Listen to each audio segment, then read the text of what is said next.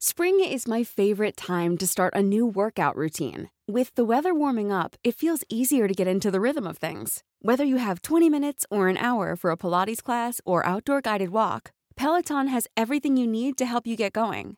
Get a head start on summer with Peloton at onepeloton.com.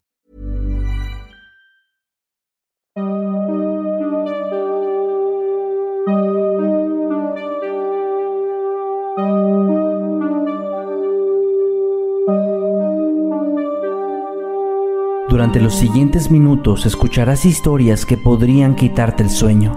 Cosas que pasan con mayor frecuencia de lo que podrías imaginar. Anécdotas vividas por personas reales, como tú, como yo. ¿Estás listo para escucharlas? Así que ponte cómodo y apaga la luz, porque yo soy Emanuel Morales. Y yo Kevin García. Y estas son Las historias del mundo creepy.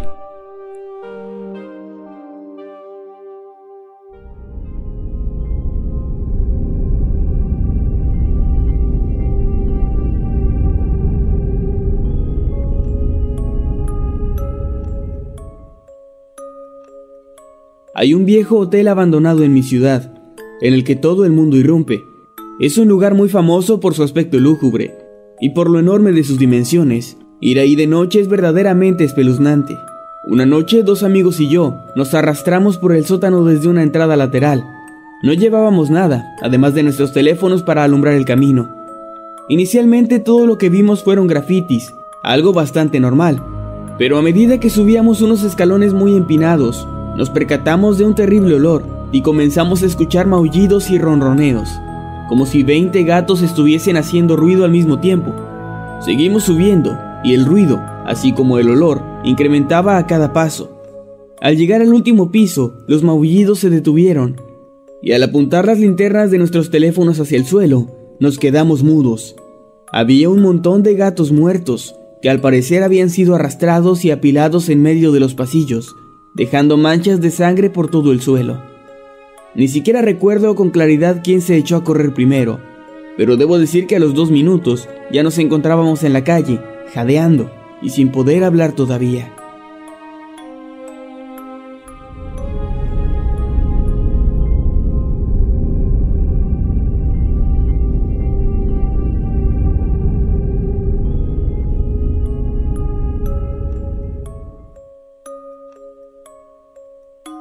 Hace tiempo unos amigos y yo nos metimos a una línea del subterráneo abandonada. Es un lugar laberíntico y que no ha funcionado en décadas. Si no eres bueno para orientarte, podrías perderte con facilidad. Habíamos avanzado durante unos 20 minutos entre los túneles. Nuestra meta era llegar a la estación abandonada y entonces regresaríamos. Algunos de nosotros ya habíamos hecho el recorrido antes, así que no estábamos asustados en lo absoluto. Era de día, serían como las 3 de la tarde sin embargo, ahí todo era oscuro y húmedo, excepto por la estación, que generalmente estaba iluminada por pequeños huecos que llevaban a la superficie. Al estar ya muy cerca escuchamos lo que parecían ser sollozos y nos dio un poco de miedo. Pero aún así seguimos adelante. Creímos que podrían ser vagabundos, ya que no era raro encontrarlos por ahí. En fin, finalmente llegamos a la estación y nos encontramos con la escena más extraña y aterradora que vimos en nuestra vida. Había unos cinco tipos vestidos con máscaras de conejo, golpeando fuertemente con barras de metal a un sexto sujeto, el cual estaba completamente desnudo. Su cuerpo estaba tan sangrado y lastimado que apenas podía moverse y ni siquiera gritaba, solo emitía terribles sonidos de sufrimiento. Aquello me recordó a una escena de la naranja mecánica, y no dudo que fueran locos tratando de imitar algo así, o tal vez mafiosos cobrando alguna cuenta pendiente. No nos importó un carajo lo que fuera, simplemente quisimos salir de ahí lo antes posible, pues los tipos voltearon a vernos casi todos al mismo tiempo, con esas horrendas máscaras de conejo. Nosotros salimos corriendo de ahí. De inmediato notificamos a la policía de lo que habíamos visto. Enviaron gente a revisar, pero no encontraron nada, aunque sí había bastante sangre en el lugar. Hasta donde sé no han dado con ninguno de esos sujetos, Solo espero que el tipo al que golpeaban no haya muerto, pues eso haría crecer aún más mi trauma. Hasta la fecha, aún constantemente tengo pesadillas con todo aquello.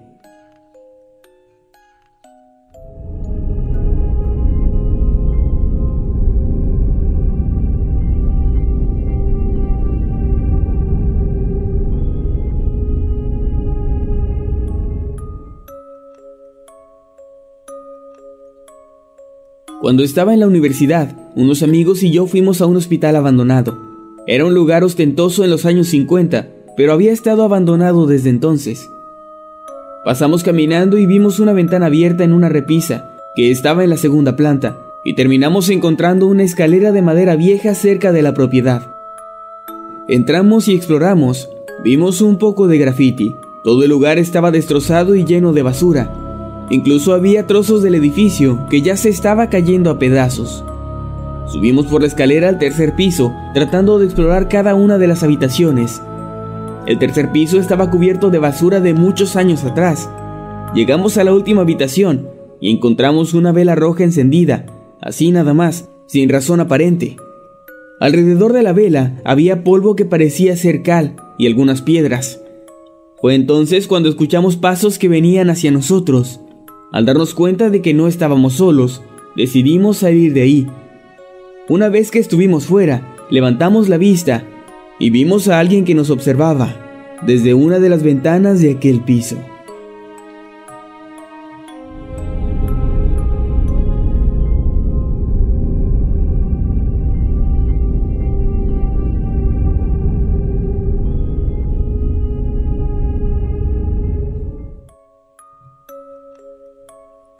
Actualmente el lugar ya no existe, pero hace 20 años había una iglesia abandonada a las afueras de mi ciudad. Quedaba algo lejos y solo se podía acceder a pie. Así que junto a mi novia de aquella época y unos amigos, decidimos ir a explorar y tomar fotos con una vieja cámara Polaroid. La estructura no era muy grande y realmente no había mucho que ver, pero lo que nos llamó la atención fue que muchas de las figuras religiosas aún estaban ahí, pero habían sido profanadas. El gran Cristo de yeso que estaba frente al altar tenía grafitis obscenos pintarrajeados encima de todo el cuerpo. Además, había sido puesto de cabeza y tenía un pentagrama dibujado en la frente. Algo similar pasaba con los demás santos, que aún permanecían ahí. Nos llamó la atención que había pentagramas dibujados también en el techo de la iglesia, lo que era algo muy difícil, pues era un lugar prácticamente inalcanzable. Así que quien lo hubiera hecho debía ser bastante hábil, pero lo que nos hizo erizar la piel fue algo que encontramos en la pila bautismal, pues estaba llena de cabezas de gallinas, mezcladas con sangre y muchas hierbas. En medio de todo aquello había un muñequito de trapo con una fotografía en blanco y negro de un desconocido. Inmediatamente supimos que se trataba de un trabajo de brujería. También supimos que todo eso tendría que haberse hecho poco antes de nuestra llegada, pues la sangre estaba fresca y las cabezas de las gallinas no estaban descompuestas. Simplemente salimos de ahí sin tocar nada. No diría que fue aterrador, pero sí bastante raro y asqueroso.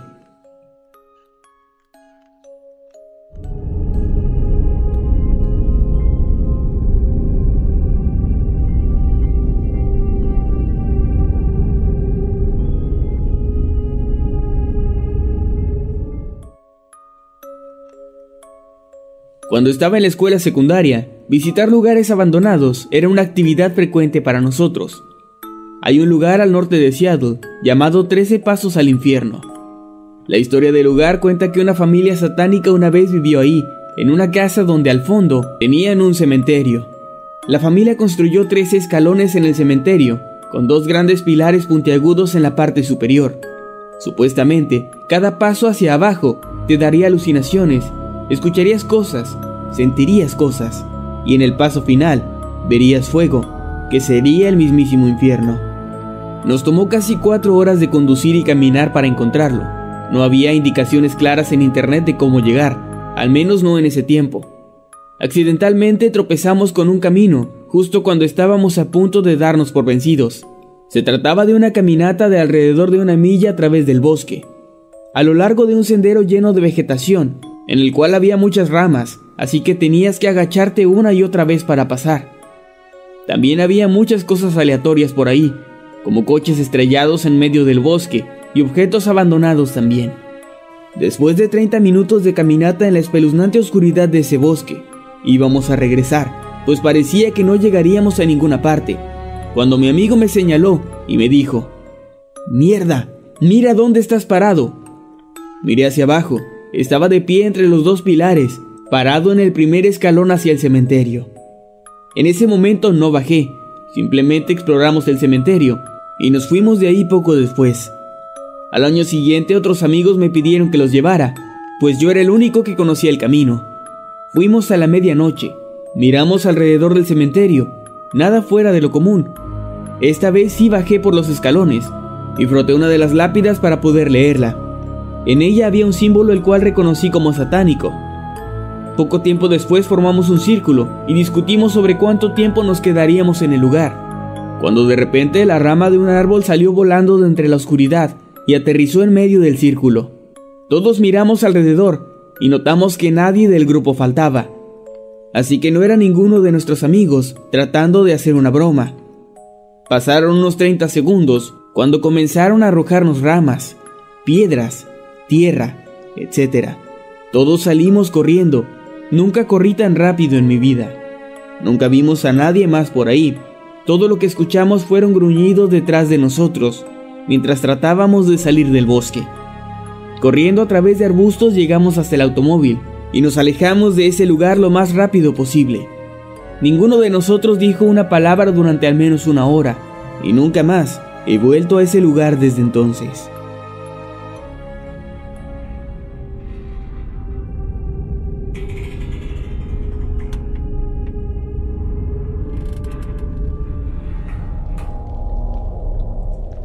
Fuimos a un hospital abandonado.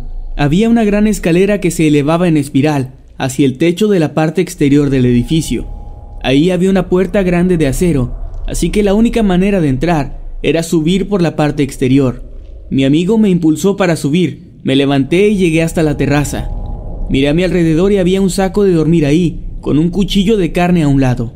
Parece que no estamos solos, le dije a mi amigo susurrando desde la terraza. No, pero es genial, dijo una voz detrás de mí. Asustado salté y giré. Había un joven muy sucio y muy delgado que estaba parado detrás de mí, con las palmas hacia arriba, como en señal de estar desarmado. No fue mi intención asustarte, me dijo, mientras se sentaba en la escalera. Así que me incliné sobre el borde y levanté a mi amigo para que pudiera subir también. Habíamos planeado sentarnos en el tejado del edificio y beber un poco de cerveza, Así que le ofrecimos una al chico y él aceptó con gratitud. Estuvimos hablando de la ciudad, la policía, los viajes, el universo y la vida en general. Era un tipo muy agradable, pero las cosas se pusieron raras cuando con una voz solemne nos preguntó, Ustedes son humanos, ¿verdad? Nos quedamos callados y él continuó.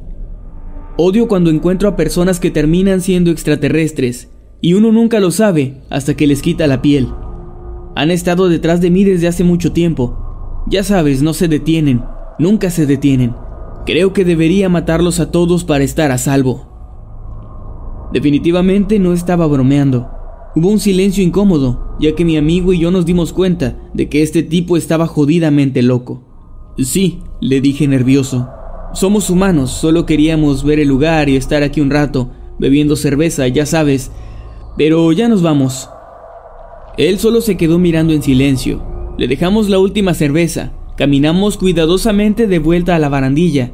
Salimos y nos alejamos muy rápido, siempre mirando constantemente sobre nuestros hombros. Y todo el tiempo, él solo estuvo parado ahí, quieto y en silencio, mirándonos partir. Ese lugar todavía está abandonado. Han pasado unos cinco años y nunca hemos regresado. No soy creyente de lo sobrenatural, pero los seres humanos pueden llegar a ser aterradores en formas que no podrías ni imaginar.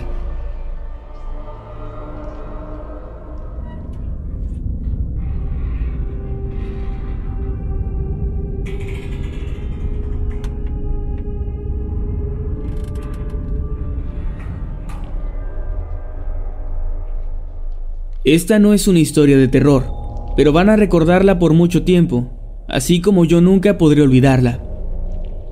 Caminamos unos tres kilómetros en el drenaje una vez.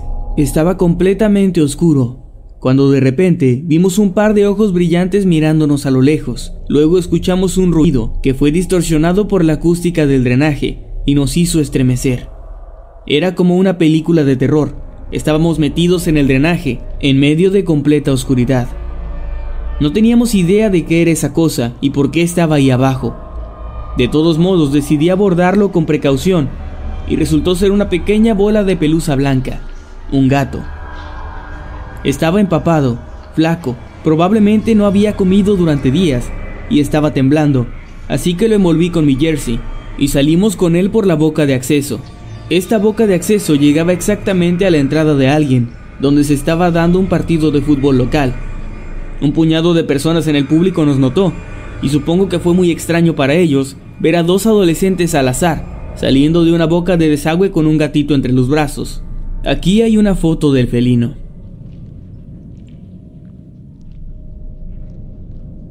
Llevé al gato a un veterinario de emergencia. No tenía collar ni nada de eso. Lamentablemente el gato tenía insuficiencia renal, por lo que decidieron ponerlo a dormir. Estoy triste de no tenerlo, pero al menos pasó sus últimos días en un refugio cálido, con comida, agua y cuidados. Si se hubiera quedado en el desagüe, habría sido un final mucho más triste. Así que estoy feliz de que haya dejado este mundo en paz.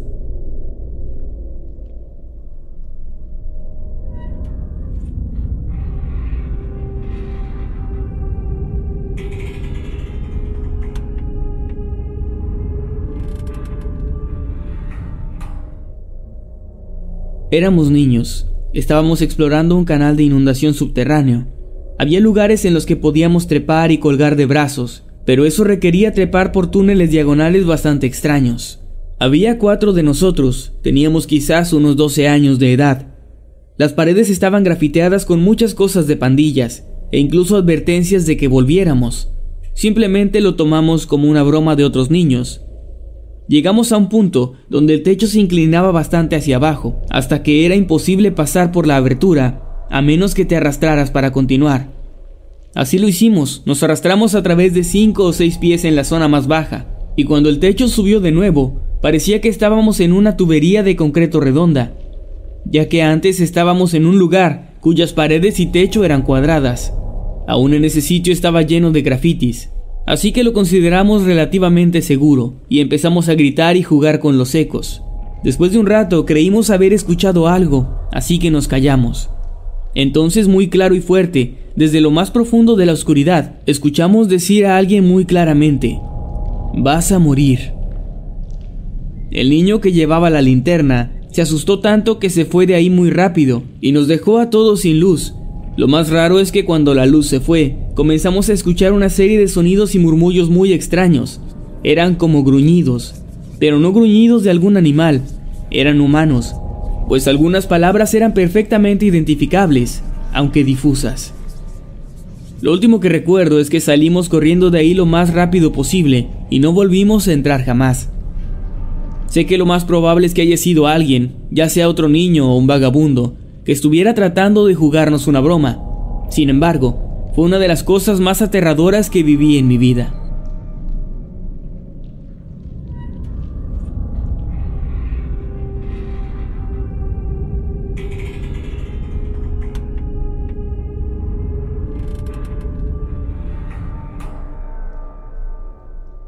Esto no es exactamente exploración urbana, aunque no sé cómo llamarlo. Estaba trabajando en un proyecto de fotografía y hay un bosque enorme en una montaña cerca de donde vivo. Dicho bosque contiene un hospital abandonado que fue cerrado después de una extraña muerte. Y no, no estoy bromeando, no lo estoy inventando. Entonces estaba en el bosque con una cámara y un almuerzo para llevar, listo para Hiring for your small business? If you're not looking for professionals on LinkedIn, you're looking in the wrong place. That's like looking for your car keys in a fish tank.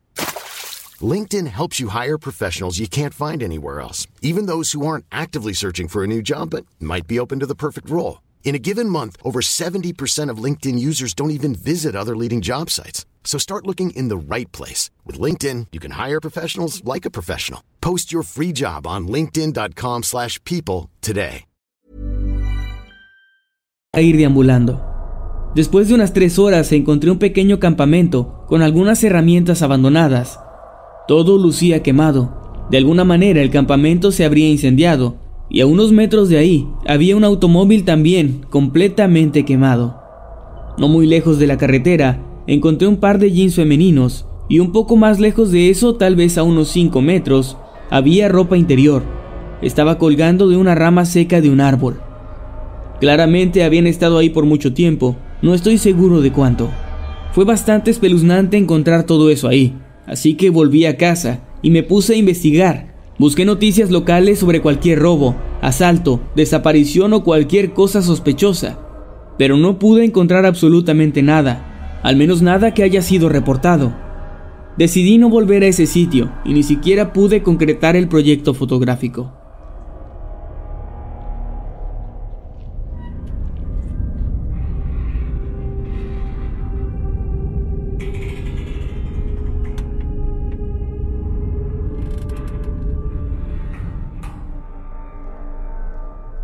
Mi novia y yo decidimos ir a un lugar de construcción que fue abandonado hace unos 10 años. Queríamos ver si había algo interesante. Miramos alrededor y no vimos mucho. Algo de arena, vigas oxidadas y algunas herramientas viejas. Estaba a punto de llover, así que decidimos salir de ahí. Mientras subíamos a mi auto, mi novia se congeló y dijo, hay un tipo en el bosque mirándonos. De inmediato volteé hacia atrás. Ella me mira y dice que el tipo ya no está. Pensé que estaba jugando conmigo y me reí, pero ella se quedó muy seria. Mi novia no suele hacer esas bromas, no tiene ese tipo de sentido del humor. Estuvo seria y asustada por el resto del camino a casa. En ese momento no había escuchado sobre las historias que se contaban sobre ese lugar, pero tiempo después me enteré de que aquella construcción, al parecer, había sido abandonada después de que los trabajadores se negaran a seguir trabajando en ella al parecer contrataron a un gran número de contratistas, los cuales fueron renunciando uno a uno, pues reportaron avistamientos extraños y sonidos aterradores provenientes del bosque. De lo que más hablaban era de una silueta, una silueta de un hombre que los miraba desde los árboles.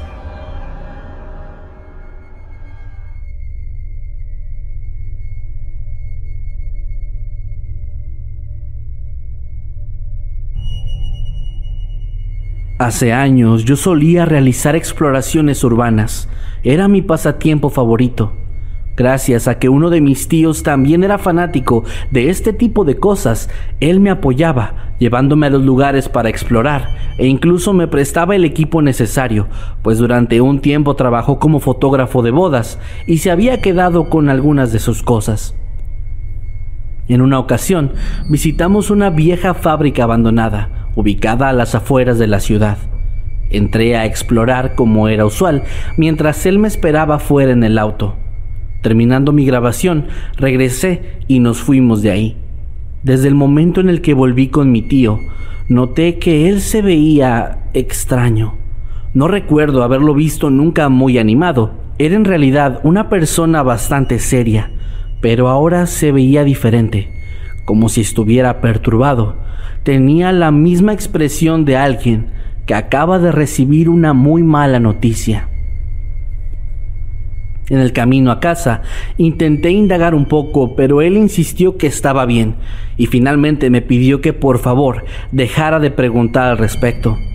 Confundido y un tanto incómodo, hice lo que él me dijo y el resto del trayecto continuó en silencio. Me dejó en casa y se fue a su departamento. Su actitud me había resultado tan extraña que decidí comentarle a mi mamá lo ocurrido. Ella me dijo que iría más tarde a visitarlo para intentar platicar con él y ver si todo estaba bien. También me aseguró que no habría ningún problema, que probablemente no se trataba de nada grave, pues de ser así, ya nos habríamos enterado por él mismo. Un poco más tranquilo me dirigí a mi habitación y comencé a cargar los clips de la cámara a la computadora. Estaba cansado y un poco sucio por la exploración, así que me metí a bañar y al salir me quedé dormido en mi cama. El sonido de mi teléfono me despertó de pronto. Era mi mamá, quien muy alterada intentaba hacerme saber que algo había pasado. Mi tío se había lanzado desde la ventana de su departamento. La caída desde un quinto piso había acabado con su vida casi de inmediato. Los días pasaron, se realizó el funeral correspondiente y a pesar de que todos en la familia estábamos devastados, yo tenía sobre mis hombros una carga mayor. Durante días me sentí culpable de no haber actuado más rápido o mejor. Sentía que mi tío había necesitado ayuda y yo en mi ignorancia y mi incomodidad se la había negado de cierto modo. Eso pensé, hasta que un par de semanas después me topé en mi computadora con la carpeta que contenía el resultado de aquella exploración. Abrí los clips con curiosidad y al hacerlo noté que en todos y cada uno de ellos había algo insólito. De alguna manera, cuando grabé, pude captar la figura de una mujer que se aparecía de forma continua justo frente a mí. Hubiera sido completamente imposible que ella estuviera realmente ahí, porque yo la habría visto sin duda alguna. Pausé y revisé las grabaciones a detalle una y otra vez. Y entonces descubrí algo. En la última grabación, que contenía la parte final de mi exploración, había grabado un poco de mi regreso hacia el auto. Y ahí pude distinguir que la figura estaba justo frente al auto, mirando fijamente a mi tío. Yo estaba sumamente desconcertado. ¿Mi tío había podido ver aquel espectro? ¿El shock habrá sido suficiente como para llevarlo a cometer un acto tan terrible? La respuesta llegó cuando le mostré a mi mamá estas grabaciones. Ella, al ver la figura, de inmediato cubrió su boca, intentando detener el suspiro que había soltado, que fue acompañado rápidamente por lágrimas. Cuando se pudo calmar, me explicó la razón detrás de esto. Esa mujer, la chica en el video, era la novia de mi tío, aquella con la que se iba a casar muchos años atrás, cuando yo todavía era un bebé. Un día, en medio de una discusión, ella salió a caminar y en un descuido fue atropellada por un conductor distraído que además iba a exceso de velocidad. No quiero ni imaginarme qué fue lo que cruzó por la mente de mi tío esa tarde, mientras frente a sus ojos se postraba la imagen de su amada, aquella que probablemente seguía todavía en su conciencia, como una carga de culpabilidad constante, y que evidentemente resurgió a tal punto que él no pudo soportarlo más. Borré todos esos videos y jamás he vuelto a hacer una exploración urbana. Y sinceramente, creo que ya jamás lo haré.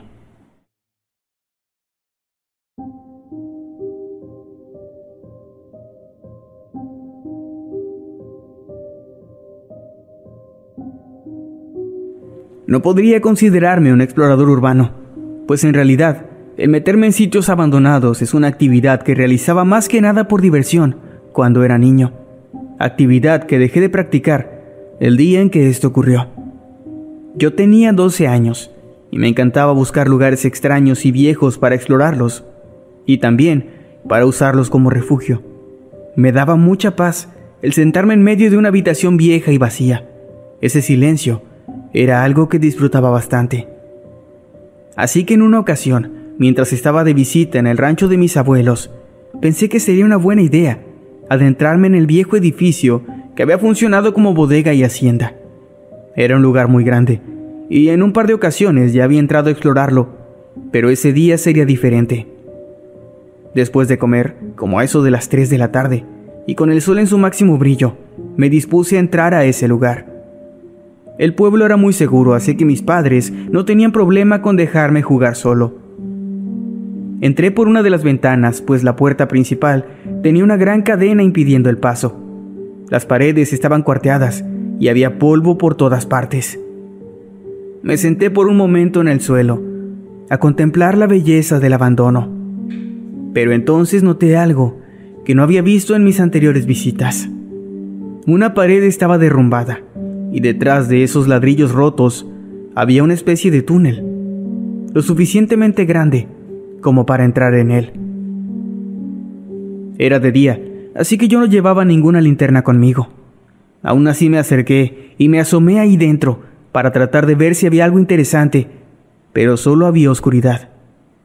La curiosidad en mí siempre ha sido un defecto, así que a gatas comencé a adentrarme en aquel sitio tan inusualmente oscuro. Avanzaba con cautela, pues temía encontrarme con algún insecto o alguna serpiente. Mi plan, si es que lo había, era simplemente saber hasta dónde llegaba aquel túnel. Estuve gateando, gateando y gateando por varios minutos, hasta que comencé a desesperarme, pues para ese punto ya solo veía oscuridad. Volteé hacia atrás y me puse helado al ver que a mis espaldas también había solamente oscuridad. No sabía cuánto había avanzado, pero calculaba que podrían ser unos 40 o hasta 50 metros. Comencé a sentirme un poco sofocado. El aire parecía ser cada vez más denso y mi corazón latía cada vez más fuerte. Ahora sí, estaba en serio asustado y claustrofóbico.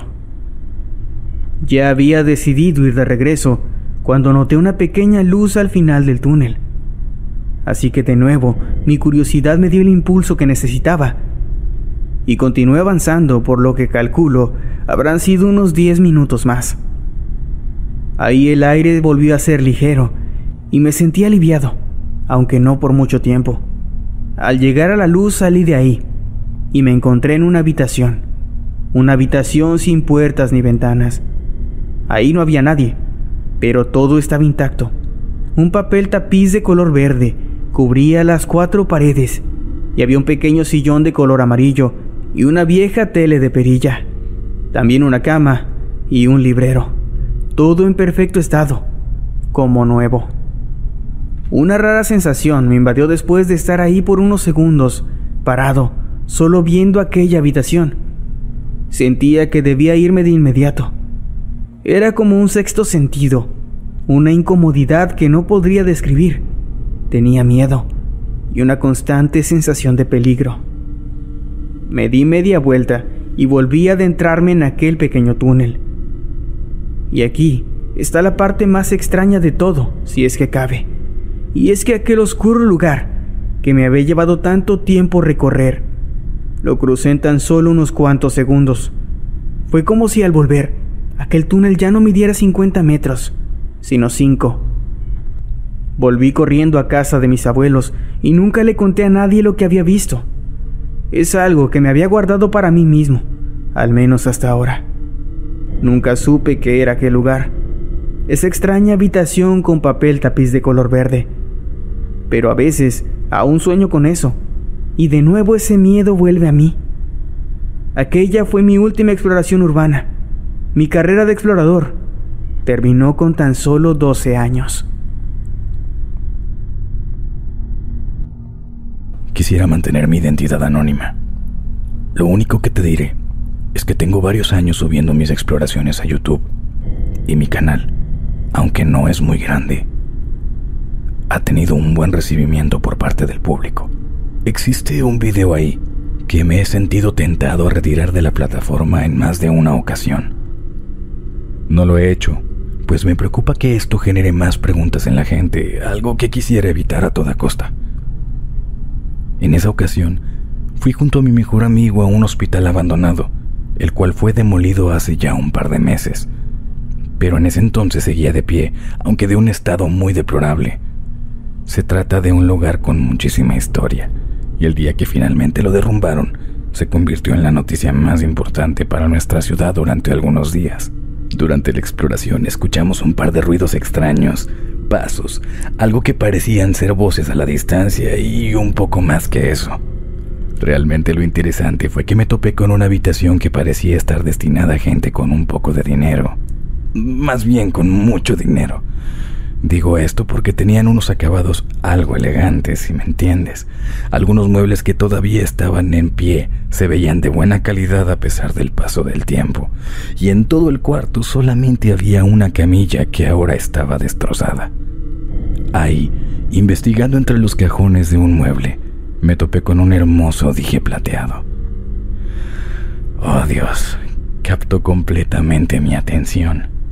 No lo pensé mucho y lo guardé en mi bolsillo, pensando que tal vez podría conservarlo o venderlo por el precio correcto. La exploración terminó y cada quien fue a su casa. El video fue editado y todo parecía estar quedando de maravilla hasta que me fui a dormir. Esa noche tuve una de las peores pesadillas de toda mi vida. Y lo más curioso es que ahora que ya pasó el tiempo, no recuerdo qué era lo que ocurría en ella, pero sí tengo claro en mi memoria la sensación horrible que invadió todo mi ser cuando desperté de madrugada. Tengo varios recuerdos de lo que le ocurría a un ser querido, pero no estoy completamente seguro de esto. De pronto sentí un ardor en mi cuerpo y al tocar la parte donde lo sentía, un dolor punzante se hizo presente. Encendí la luz y pude ver que se trataba de rasguños. Dormí muy poco aquella noche y recuerdo que la confusión dio paso al miedo pronto. Cuando la noche siguiente el evento se repitió, todo igual, una pesadilla, un ardor y rasguños nuevos en mi cuerpo. Hablé entonces con mi amigo, el que me había acompañado a la exploración, ¿recuerdas? Bueno, él casi como si supiera de antemano, me preguntó si había tomado algo del hospital. Yo, algo avergonzado, admití lo ocurrido con el dije de plata. Asustado, me pidió vernos de inmediato y me repitió muchas veces que llevara el objeto conmigo. Cuando nos vimos, me dijo que teníamos que devolverlo a ese lugar, pues una creencia que yo desconocía hasta ese momento es que uno no debe de tomar objetos al explorar en lugares abandonados, en especial aquellos con una carga emocional tan fuerte, como los hospitales, por ejemplo. Llegamos al sitio y buscamos aquella misteriosa habitación. Tardé un rato en recordar dónde estaba, pero finalmente la encontré. Al menos eso parecía, pues el cuarto estaba casi exactamente igual al día en el que fuimos a excepción de un detalle importante, casi imposible de ignorar. Las paredes ahora estaban cubiertas de algo rojizo. Había manchas deformes, pero también algunas frases que eran perfectamente legibles. En ellas alguien había colocado amenazas. Recuerdo haber leído algo como, voy a ir por ti. Estás muerto y no debiste hacerlo. Mi amigo, a pesar de haber visto lo mismo, no se mostró sorprendido. Él no había ingresado antes a esa habitación. Al ver mi expresión horrorizada, intuyó que algo andaba mal y me dijo que dejara el dije muy rápido para poder salir de ahí. No importa lo que hayas visto ahí dentro, me dijo. Ya dejaste eso atrás, vas a estar bien.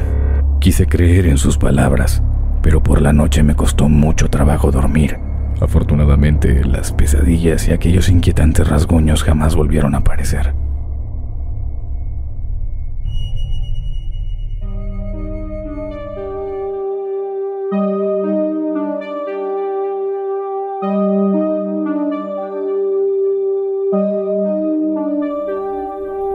Hemos llegado al final de este episodio. Esperamos que haya sido de tu agrado.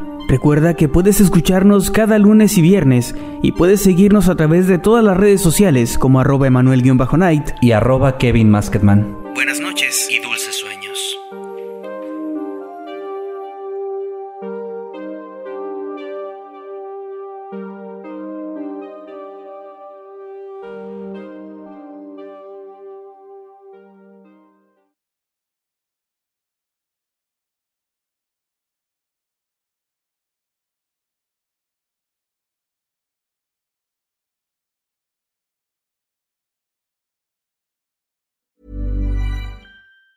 If you thought the only way to get a more defined jawline with natural looking results was through surgery, think again. Juvederm Volux XC is a non surgical injectable gel filler that improves moderate to severe loss of jawline definition and can help you achieve natural looking results with little downtime. Even better, this improved definition lasts up to one year with optimal treatment. No maintenance required. Improve jawline definition for a smooth, sculpted look with Juvederm Volux XC. For important safety information and to find a licensed specialist, visit juvederm.com. That's J U V E D E R M.com. Not for people with severe allergic reactions, allergies to lidocaine, or the proteins used in Juvederm. Common side effects include injection site redness, swelling, pain, tenderness, firmness, lumps, bumps, bruising, discoloration, or itching. There's a risk of unintentional injection into a blood vessel, which can cause vision abnormalities, blindness, stroke, temporary scabs, or scarring. Talk to a licensed specialist to find out if it's right for you.